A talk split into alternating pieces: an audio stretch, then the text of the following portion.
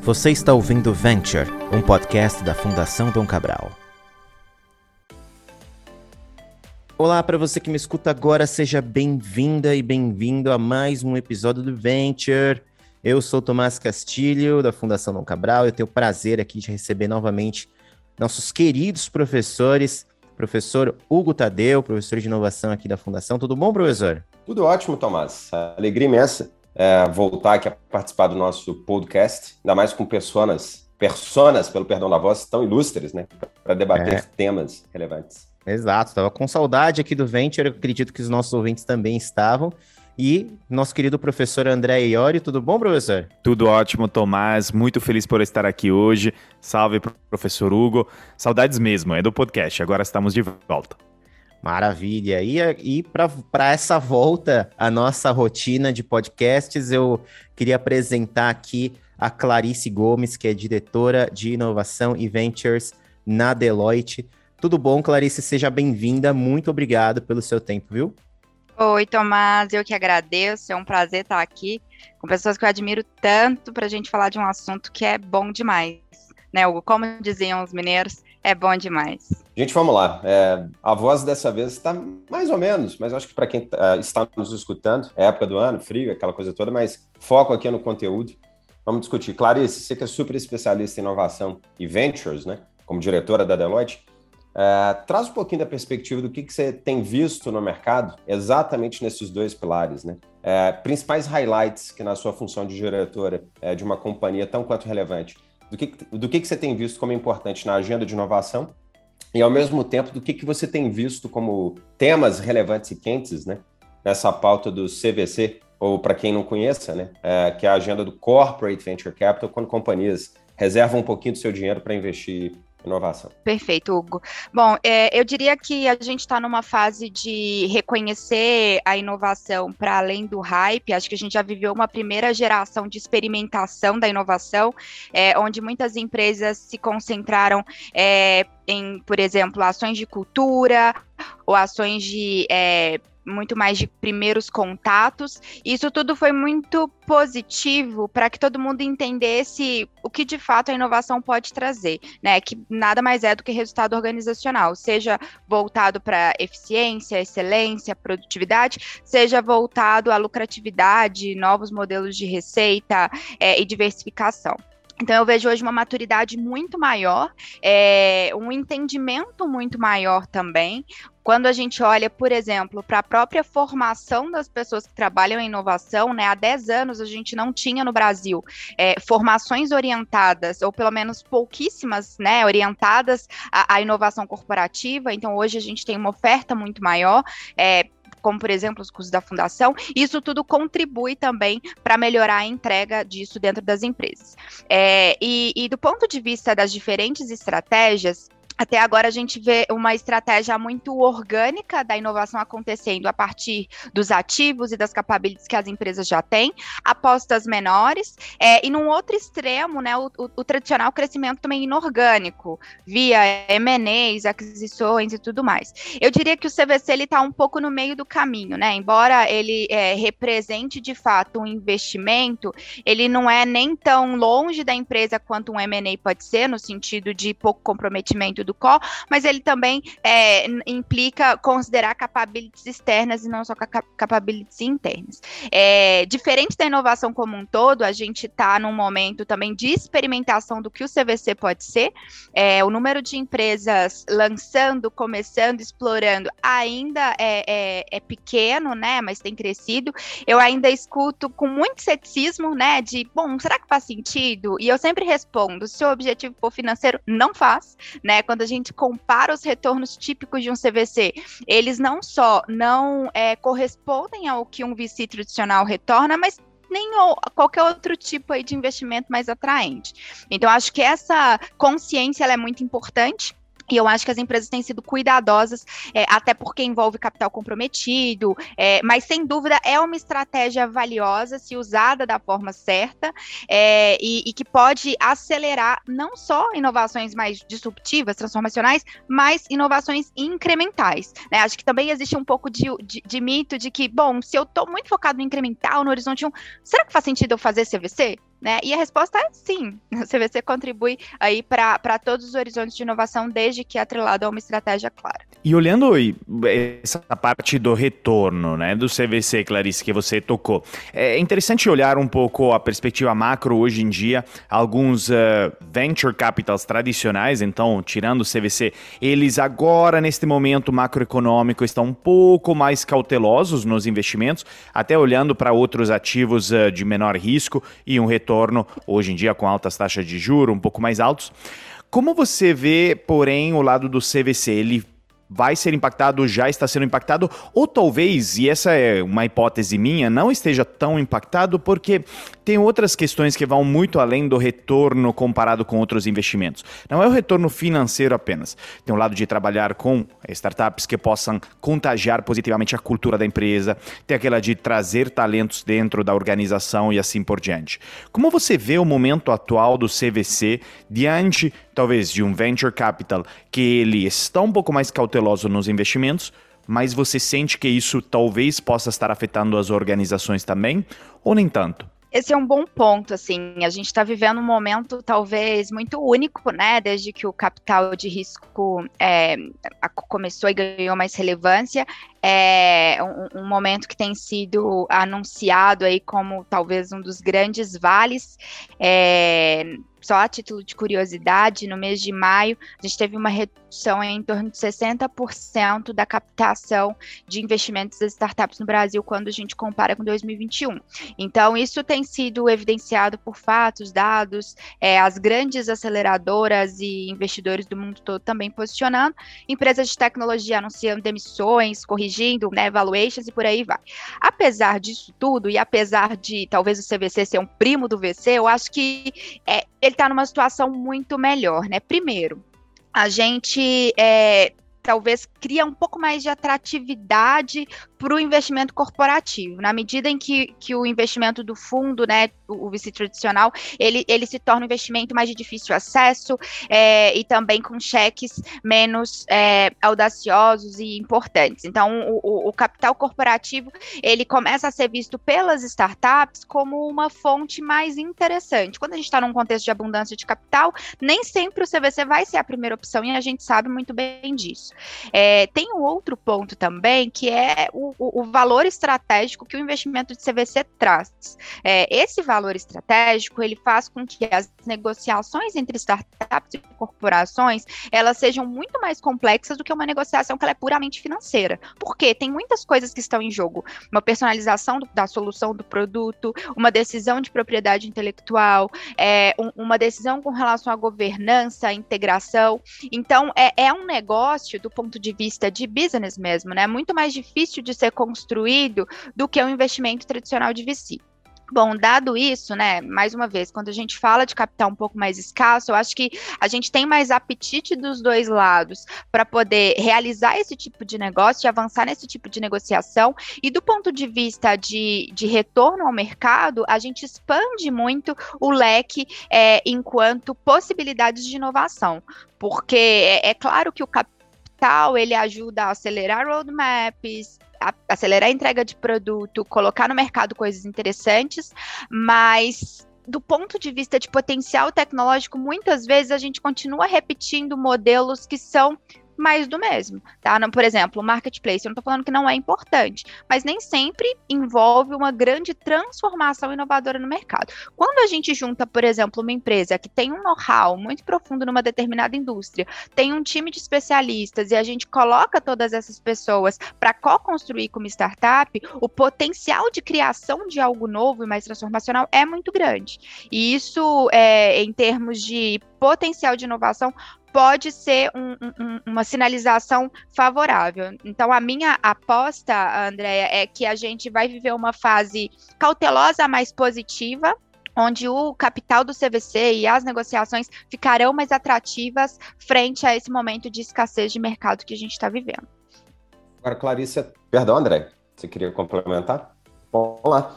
É, porque você, você, trouxe uma perspectiva que é interessante, né? Quando a gente olha para mercado, ativos, aquela coisa toda, valuation dessas companhias estava muito alto, dessas startups, etc.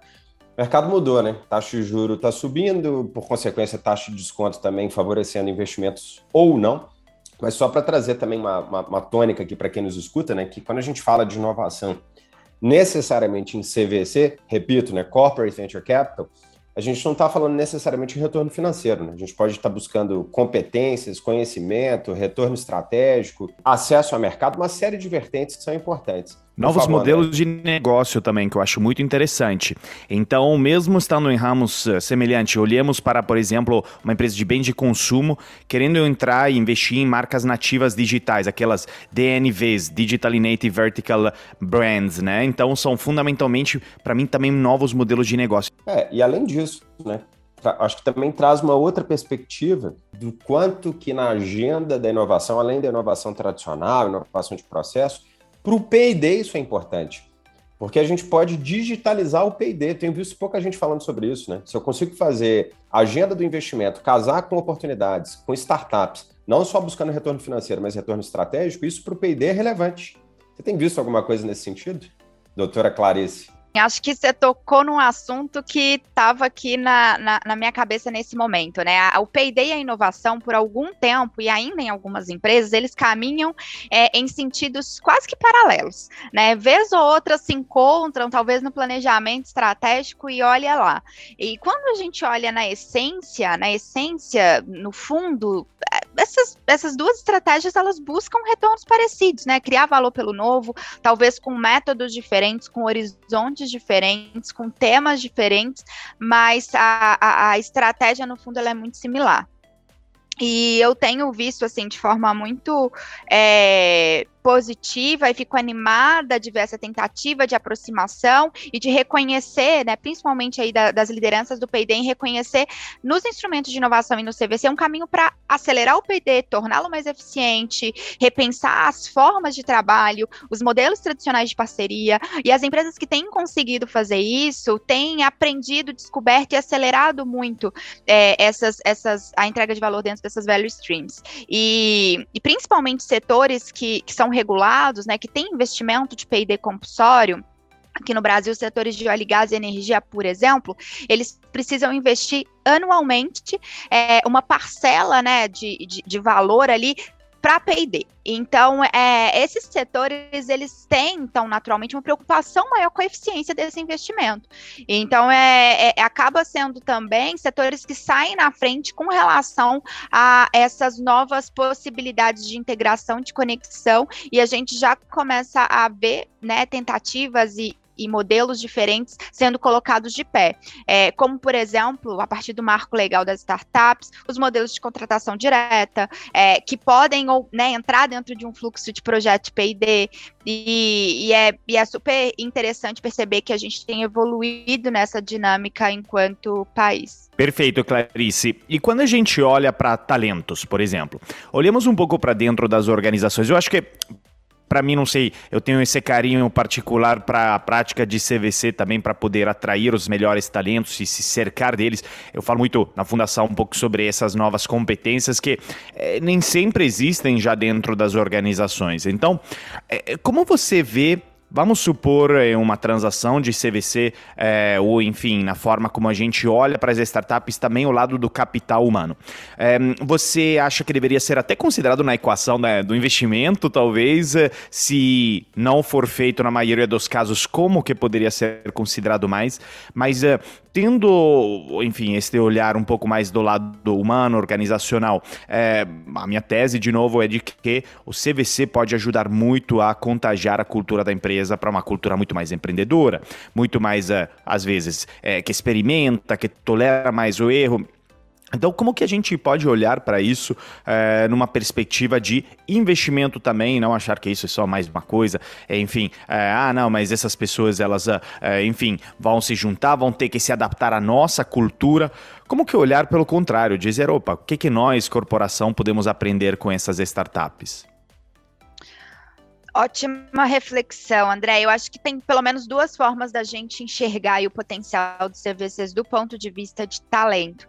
Uma primeira é de fora para dentro. Então, todas as vezes em que a gente abre espaço dentro das nossas empresas para que outras mentes, é, pessoas que têm uma mentalidade mais empreendedora e, e, e de assumir riscos naturalmente, a gente permite uma oxigenação da cultura que é super positiva, né? Independente da cultura existente gente aqui, sem nenhum julgamento de valor sobre o que são culturas boas ou ruins, a gente precisa oxigenar e atualizar para né, entendermos o que não sabemos ou o que não sabemos que não sabemos e, e com isso gerar reflexão e, e gerar avanço. Então, a, os veículos de CVC eles são uma porta estruturada, eu diria, de trazer é, novas formas de pensar e competências técnicas, né, não só é, do ponto de vista de soft skills, mas também competências técnicas para dentro da empresa e, e com isso a gente complementa tanto gaps de expertise que a empresa vem a ter, quanto também acelera é, mudanças de cultura ou de mentalidade que estejam aí dentro, dentro do plano. E isso tem funcionado bem, eu acho que com relação aos níveis de integração, né? Existem modelos que conectam de uma forma muito central essas novas é, pessoas, esses novos núcleos dentro do, do time. Tem empresas que preferem manter em unidades de negócio mais separadas e até geograficamente né, separadas. Então, vai de cada empresa e também, no fim das contas, a gente tem que entender e respeitar é, o, o modelo que funciona melhor. E tem um outro ponto que, que eu acho importante é, reforçar, que eu acho que o CVC contribui, que tem muito a ver com uma perspectiva de talentos de dentro para fora. Né? A gente tem visto, e principalmente nos últimos dois, três anos eu tenho acompanhado, uma um aumento, principalmente da, das novas gerações, né, é, de saída do mundo corporativo para atuar em startups. Então, acho que a maioria das pessoas que estão nos ouvindo, e vocês já devem ter passado por isso, alguém do nosso time chega e fala: Olha, tô saindo, gosto daqui, mas assim, eu quero empreender, eu quero construir um negócio novo, eu também quero é, trabalhar numa startup e por aí vai. Então, os CVCs, eles são veículos corporativos que permitem essa experiência, né? E aí, fazendo já uma associação com os modelos de venture builder, a gente pode, num, num investimento ou numa aquisição, é, levar de dentro da empresa algum executivo para assumir uma função dentro da startup, por exemplo, dando chance para esses times é, experimentarem, explorarem com um nível de risco muito menor, né? Porque o capital é da empresa e não pessoal, e, e, e alguns modelos também de remuneração e reconhecimento diferentes, porque a gente sai, a gente sai de uma função executiva tradicional para uma função empreendedora. Então, o mercado também tem experimentado esses novos modelos que eu acho que são relevantes para atender a um anseio de futuro do trabalho, né? De não necessariamente todo as pessoas querem passar o resto da vida ou bastante tempo numa mesma empresa, numa mesma função, numa mesma indústria e poder navegar navegar aí dentro dessas outras empresas dentro em, em volta desse, desse núcleo, é, pode ser uma forma também de atender e estar tá mais próximo do que são esses anseios de trabalho principalmente das novas gerações. Então, eu acho que é super estratégico esse ponto que você trouxe. Eu acho que ainda a gente, principalmente do ponto de vista de RH, a gente olha pouco para o CVC como um veículo de talentos, é, porque o CVC às vezes fica muito numa agenda de novos negócios, é, mas para quem está nos ouvindo, é de RH ou, ou, tem esse mesma, essa mesma dor interna relacionada a expertise, talentos e cultura, eu recomendo muito analisar e entender como uma estratégia de CVC pode contribuir para essa questão. Adorei essa segunda perspectiva. Eu nunca tinha pensado fundamentalmente vai lá e ajudar o fenômeno da, né, em inglês, the Great Resignation. Estamos vendo cada vez mais executivos, em português traduziria, sei lá, as grandes demissões em massa, né, das pessoas né, querendo sair sair. Então, imagina, a organização diz: olha, antes de você.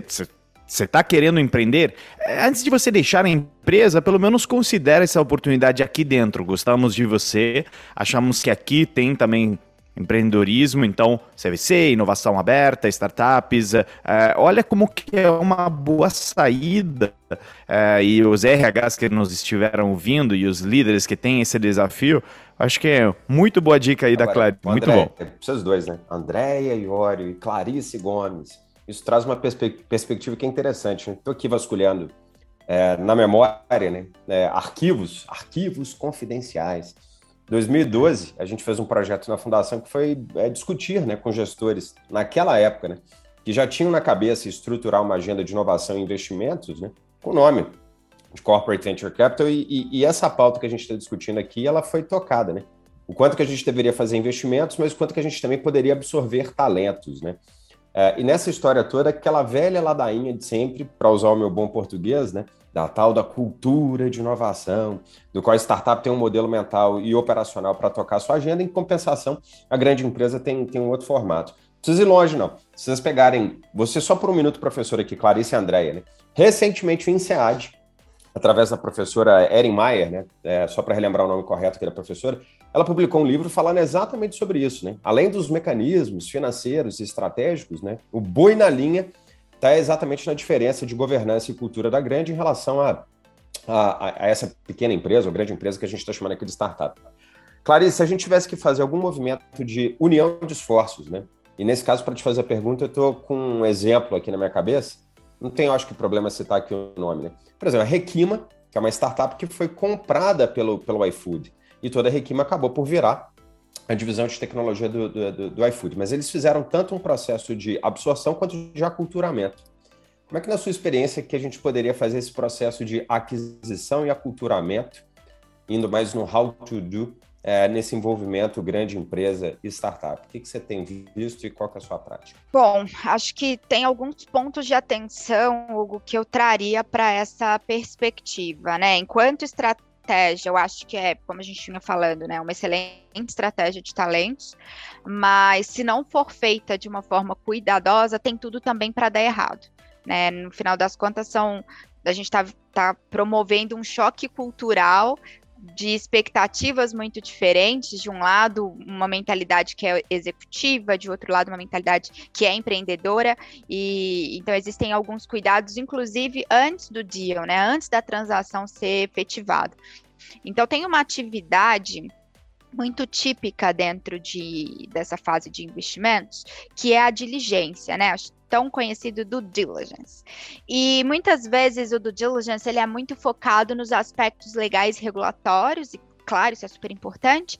É, a gente fala muito, né, encoraja muito também o due diligence tecnológico, afinal de contas a gente tem que conhecer muito bem o que a gente está investindo, mas também um due diligence relacionado a time, né, o relacionado a conhecer qual é o perfil que está ali do outro lado, né? Quais são os perfis, a, a, a, mentalidade, o modelo de pensamento, os interesses de quem está ali do outro lado, é, porque isso orienta não só o formato da negociação, e aí quando eu digo formato da negociação, por exemplo, existem modelos em, ah, em, que o CEO daquela startup ele sai da operação depois de alguns anos, ou ele vira um executivo da empresa, é, ou ele tem algum compromisso ali de é, vender a participação dele depois de um tempo. Então, existem alguns formatos é, diferentes e, enquanto governança e negociação, e, e, é muito bom quando isso começa a ser discutido a montante, né? Quando a gente não deixa para tratar essas questões quando um desconforto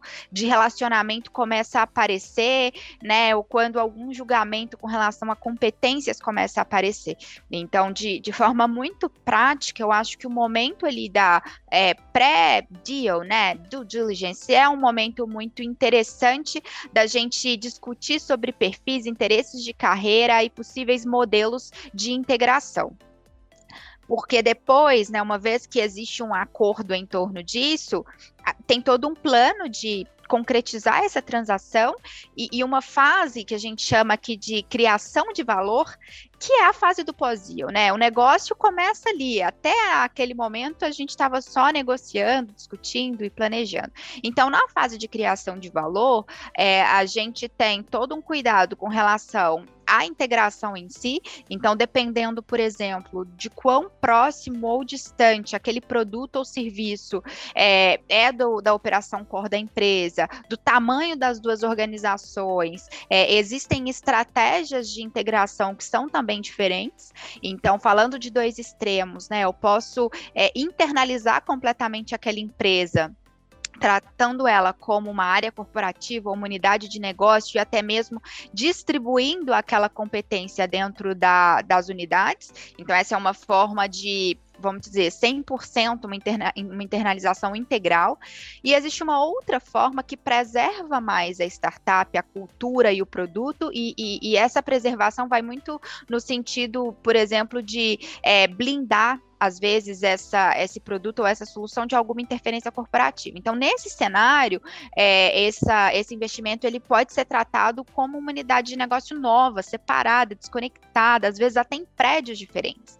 Então, não, não, não tem muito certo e errado, assim, mas essa discussão ela precisa acontecer o quanto antes, porque isso muda completamente o value creation lá no final, isso muda completamente o objetivo, porque se, por exemplo, eu separo completamente esse investimento, o impacto impacto, o tão importante impacto na cultura que o Andréia mencionou, ele poxa, ele é quase inexistente, né? Ele é muito pequeno. É, porque no fim das contas eu não estou gerando ele troca e convivência. Então, existem prós e contras, e, e, e eu realmente encorajo a, a, refletir sobre eles antes do deal, para que ninguém se frustre aí ao longo do caminho.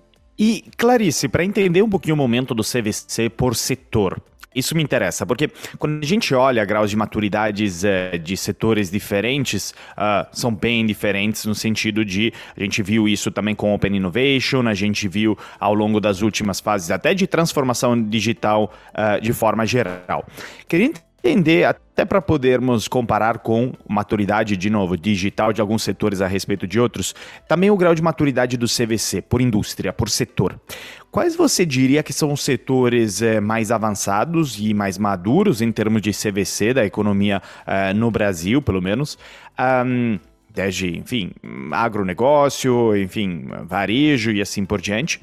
E talvez aqueles onde é mais tem oportunidade e onde quem nos está ouvindo, que está nesses setores e sentir dizer, olha, aqui ainda não tem sido feito um grande trabalho de CVC, o que que isso pode implicar é que ainda tem startups, com certeza com enorme potencial podendo ser investidas é, e que também é, podem se colocar, né, ao fazer o CVC bem feito, é, numa posição melhor.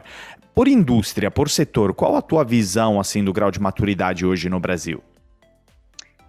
É, essa é uma pergunta interessante porque a, a, maturidade do CVC está muito relacionada também à densidade e à relevância do ecossistema de startups disponível, né, para que essas corporações invistam. Então acaba que um é reflexo do outro. E no Brasil a gente tem um, um ecossistema financeiro de fintechs, é, talvez seja a vertical com mais relevância, onde o Brasil tenha mais relevância globalmente. É, e consequentemente, a, os CVCs que, que miram é, em fintechs, eles estão, é, de alguma forma, evoluindo, experimentando e fazendo mais negócios. E quando eu falo em fintech, não necessariamente são empresas do setor financeiro, porque como é, essas novas soluções, elas acabam viabilizando vários negócios, o que a gente tem visto na prática é, por exemplo, o varejo, é, o setor de mídia, de telecomunicações, investindo em soluções financeiras, exatamente para compor ali o seu portfólio.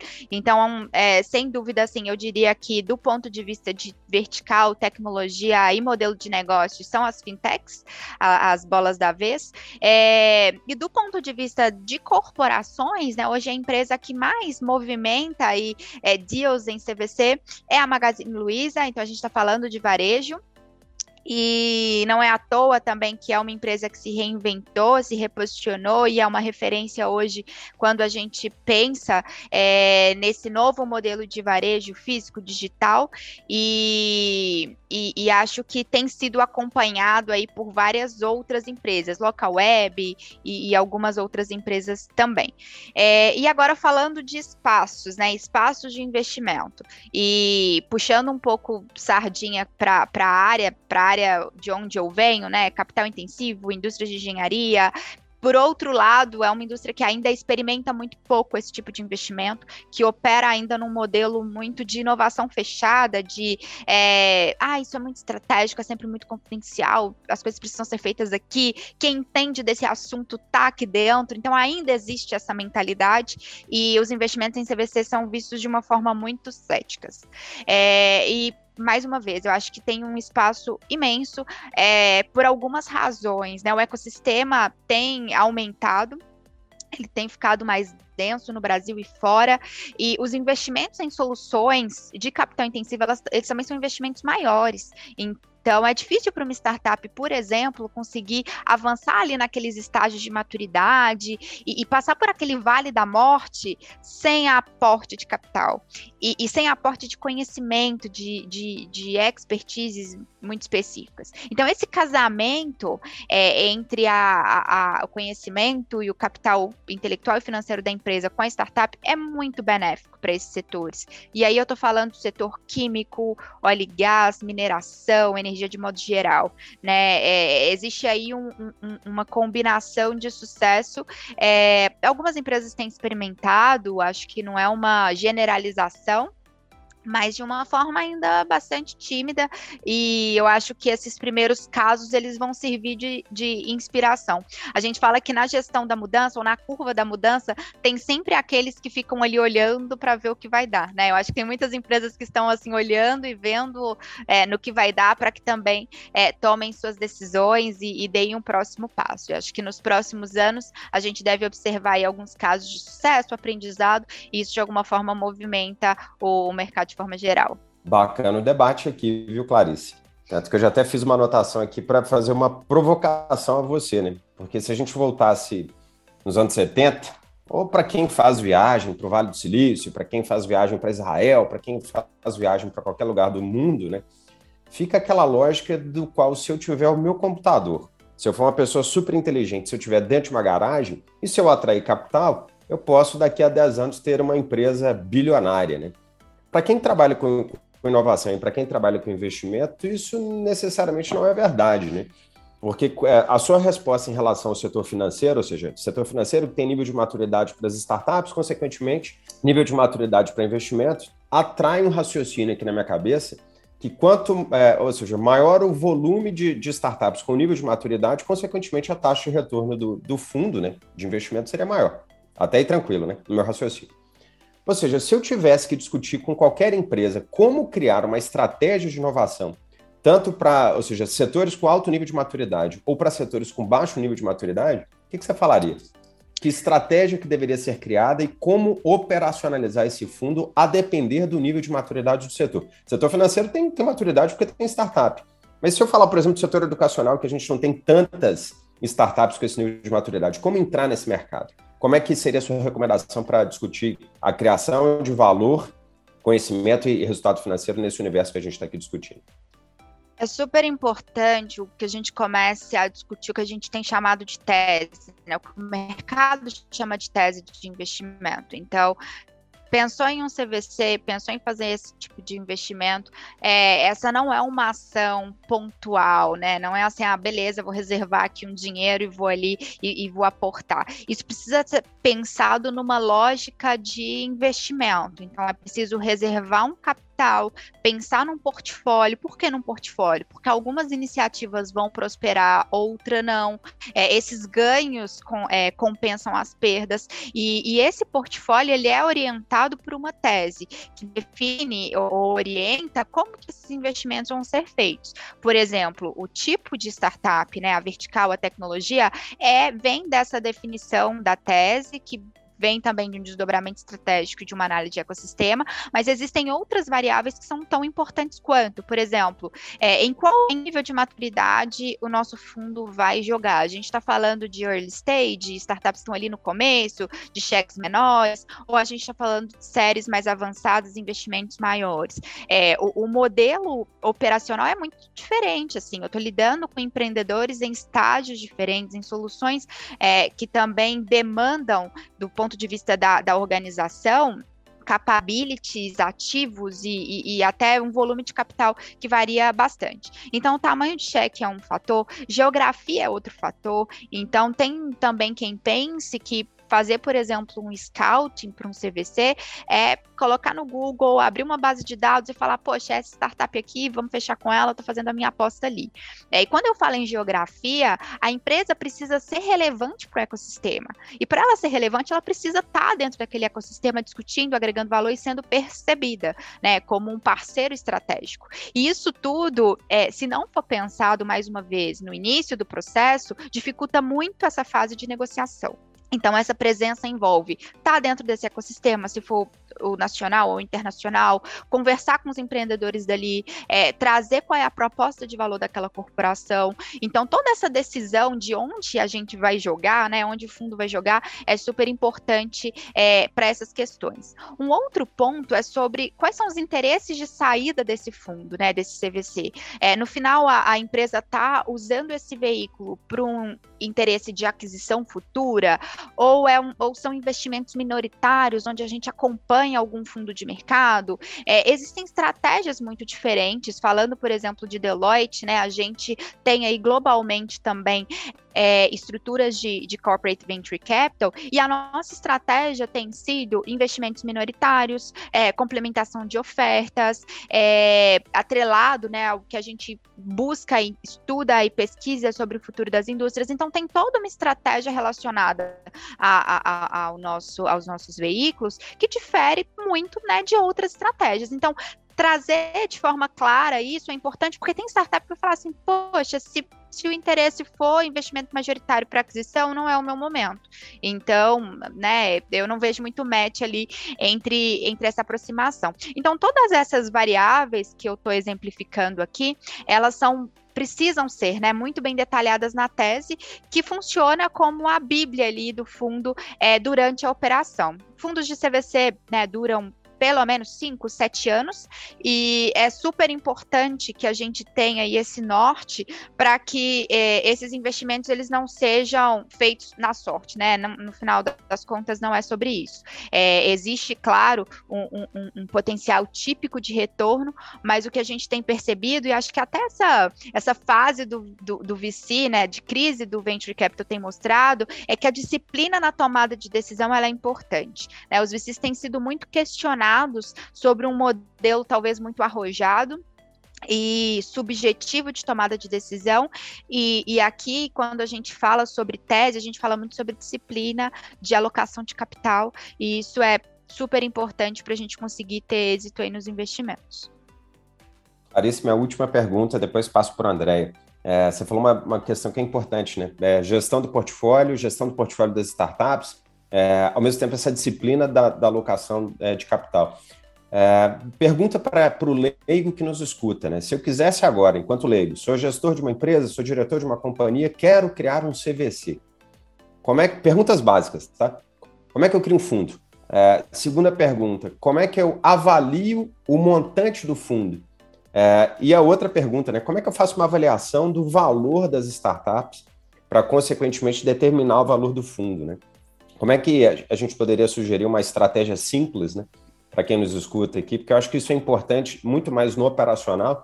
Tudo bem que tem a questão da tese, da estratégia, uhum. até para ficar claro, né? Para ninguém achar que isso é mágica ou filme de ficção científica na criação de uma agenda de inovação. O que, que você fala?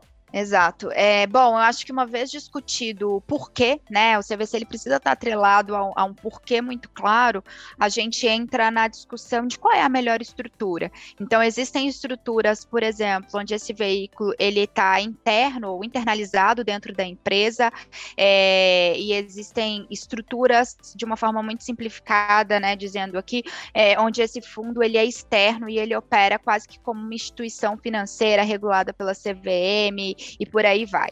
Então, tem prós e contras também sobre esses dois modelos, né? E os modelos que são intermediários. Existem também, e isso tem se tornado cada vez mais comum, é, fundos é, que são oriundos da cooperação de mais de uma empresa, de mais de uma indústria. Então, para cada um desses modelos, existe uma estrutura legal diferente, né?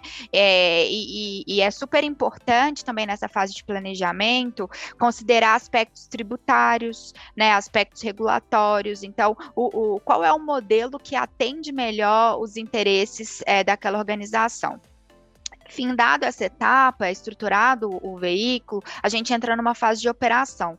E dentro dessa fase de operação, existem três grandes momentos, né? O primeiro momento é o momento da busca, a gente chama isso de scouting, screening de ecossistema, que é quando a gente abre ali o deal flow e começa a analisar todas essas oportunidades. Depois a gente entra na fase do deal, né? Que são aquelas que se mostraram interessantes, a gente faz uma oferta e entra numa fase de negociação para investimento. E o valuation, né, o, o valor percebido ali de mercado, acaba sendo, o primeiro, um ponto de muita dúvida e, e, e de discussão importante ali para a definição é, do, do, dos, do, dos modelos de negociação e dos trâmites.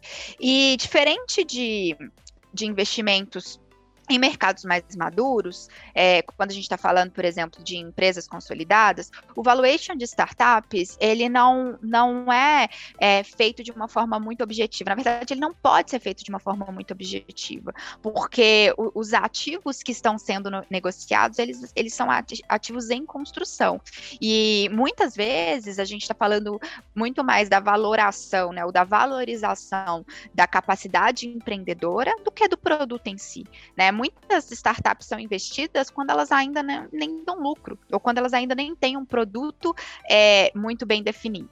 E por mais que a gente saiba né, que a nossa, as, as teorias de valuation evoluíram e consideram, inclusive, os ativos que são intangíveis, na prática, né, e falando assim de uma forma muito é, transparente, eu acho que o mercado também tem entendido que valuation para startup, assim, né, pouco tem de objetividade e muito mais de uma percepção de qual é o capital necessário, qual é o estágio é, e qual é o dinheiro que aquela empresa precisa para chegar no próximo nível. Então a conta é muito mais de trás para frente, né? Então quanto você precisa, qual o percentual que isso eventualmente representa e qual é o seu valuation, do que uma conta é, tradicional de contar ativos tangíveis e intangíveis e chegar num valor de mercado.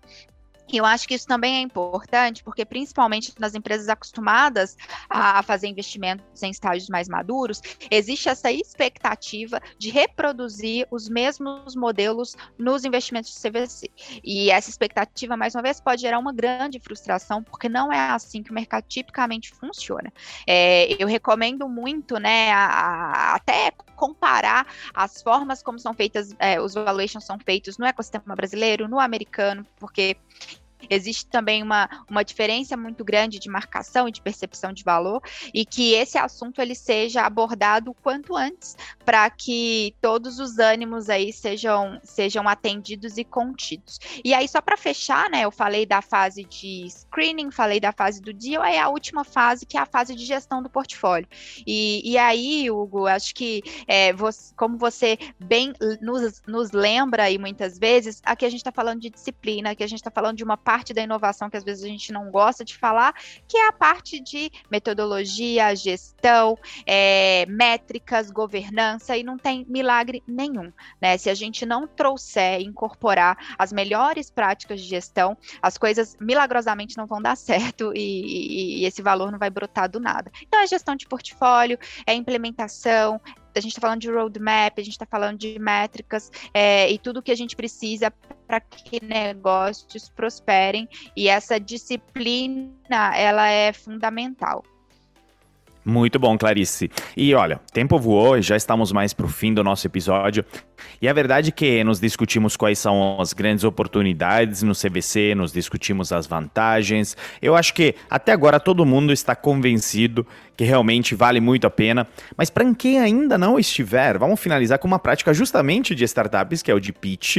E então, só para fecharmos, queria ouvir num minutinho um pitch de por quê se não ainda estiver convencido, você, líder de uma grande organização, deveria investir em CVC ou lançar a iniciativa internamente. Perfeito. Bom, os CVCs eles são uma das estratégias para que a gente emplaque as agendas de inovação tão relevantes para a nossa empresa. É super importante lembrar que o que trouxe a nossa empresa até aqui não vai ser o que vai levar ela para frente nos próximos anos. Então a gente não precisa olhar só para o retrovisor, mas a gente precisa pensar sobre o futuro.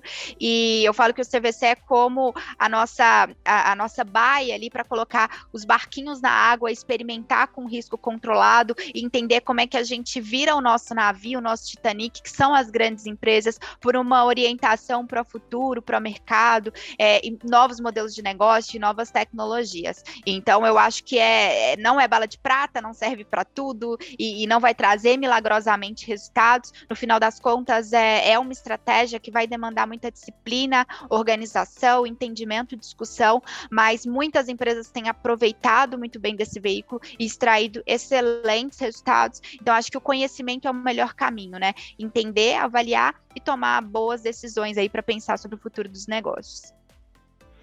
Olha, com esse pitch aqui, eu duvido que alguém ainda não queira investir em CVC. O que, que você acha, professor Hugo? Né? Tem um dinheiro reservado Muito afiado. Aí, André? Vamos, vamos fazer um fundo aqui. É, nosso vamos fazer. vamos acabar com um fundo. queijo com goiabada.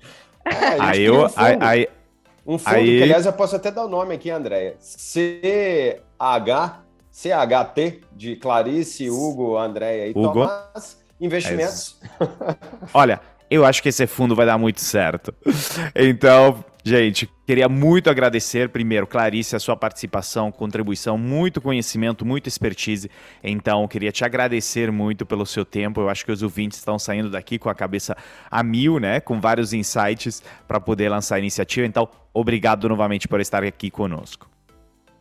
Eu que agradeço o convite, é um prazer estar com vocês, aprender com vocês é, e de alguma forma contribuir para esse debate. Acho que o primeiro passo é realmente a gente conversar e, e trazer aí outras opções, porque a disrupção está aí, né? A gente realmente precisa pensar nas formas de, de responder a isso. Professor Hugo, muito obrigado novamente. Também pode deixar suas palavras finais mas realmente eu acho que é um episódio extraordinário com a participação da Clarice. Eu só queria agradecer, André, tanto a você quanto a Clarice, obviamente ao Tomás aqui da equipe, porque eu acho que episódios como esse trazem o que a gente tanto tem batido na tecla aqui na, na Dom Cabral, que é a agenda da profundidade. É, da mesma forma que a gente discute a, a, necessidade de profundidade técnica em áreas como finanças, pessoas, estratégia, idem para a inovação, idem para investimentos corporativos. Então, esse episódio, na nossa leitura, ele vem assim como um, uma cerejinha no bolo para a gente poder aprofundar esse tema com, com muita clareza. Obrigado a todos. Obrigado, professor Hugo.